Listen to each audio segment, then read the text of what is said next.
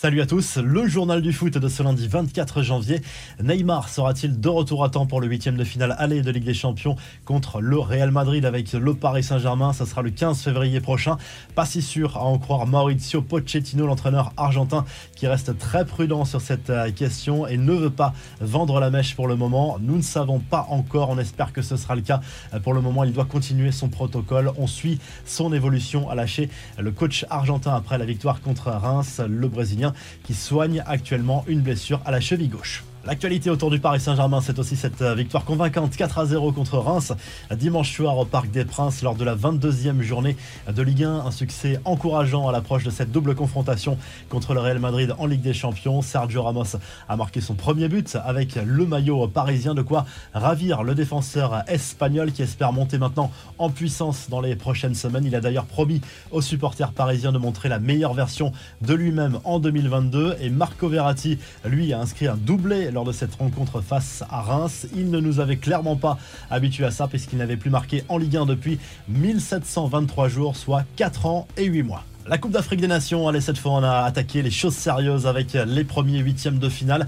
La qualification surprise de la Tunisie face au Nigeria qui avait pourtant réalisé un parcours parfait lors de la phase de groupe. Succès 1-0 pour les Tunisiens malgré de nombreuses absences à cause du Covid. Ça passe aussi pour le Burkina Faso qui s'est qualifié au tir au but face au Gabon. Deux matchs programmés ce lundi. Le Cameroun est ultra favori face aux Comores qui en plus n'ont plus de gardien disponible pour cette rencontre. Là aussi à cause du Covid et la Guinée affronte la Gambie.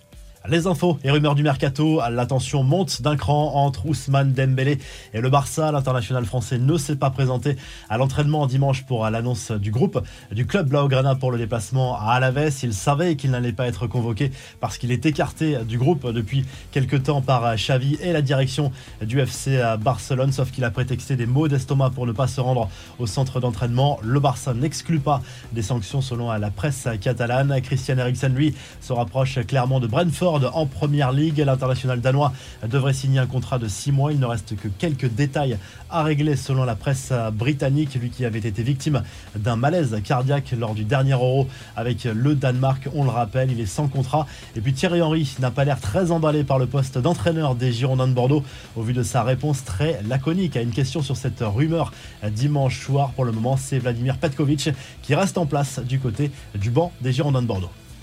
Les infos en bref, la nouvelle blessure de Zlatan Ibrahimovic. L'international suédois a été remplacé par Olivier Giroud dès la première demi-heure du choc contre la Juve dimanche soir. Le buteur de l'AC Milan va passer de nouveaux examens médicaux.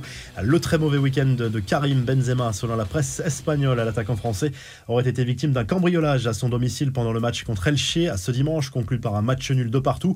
Le montant du butin n'a pas été révélé. Ce n'est pas la première fois que le buteur de l'équipe de France subit un tel désagrément à Madrid.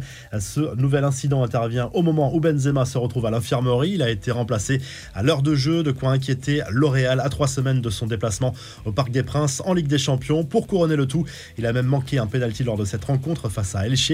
Dans un entretien accordé à Téléfoot, Karim Benzema est revenu sur le palmarès du Ballon d'Or 2021. Sa quatrième place est un peu amère. Quatrième, troisième ou deuxième, c'est un peu la même chose que trentième. L'essentiel, c'est de gagner. On m'a dit que je n'avais pas remporté de trophée, mais je ne pouvais pas faire plus. Ça reste un objectif chaque saison et j'essaierai de faire mieux que ce que j'ai fait la saison dernière, a confié à Benzema, qui a reconnu que ses prochaines retrouvailles avec Kylian Mbappé en C1 seront forcément spéciales. Il a aussi été interrogé sur Lionel Messi et le buteur merengue n'est pas inquiet malgré la première partie de saison timide de l'Argentin. C'est juste un temps d'adaptation. On ne peut pas critiquer Messi. Celui qui le critique n'a rien compris au football, a conclu Benzema. Enfin, un coup de chapeau à Lorenzo Insigne qui a profité du carton contre la Salernitana dimanche pour inscrire son 115e but sous le maillot du Napoli. Un total qui lui permet d'égaler la légende Diego Maradona devant eux. Il y a encore Mertens et Hamzik.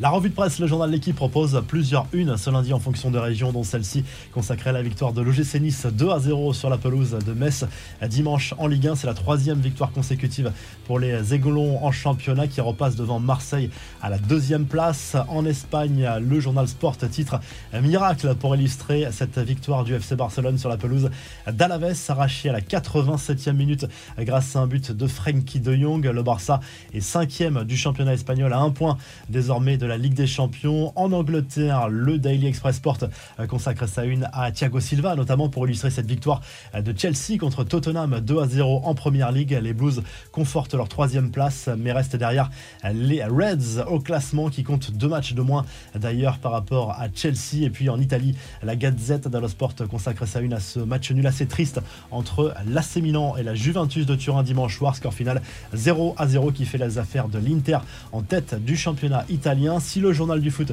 vous a plu, n'hésitez pas à liker, à vous abonner pour nous retrouver très vite pour un nouveau journal du foot.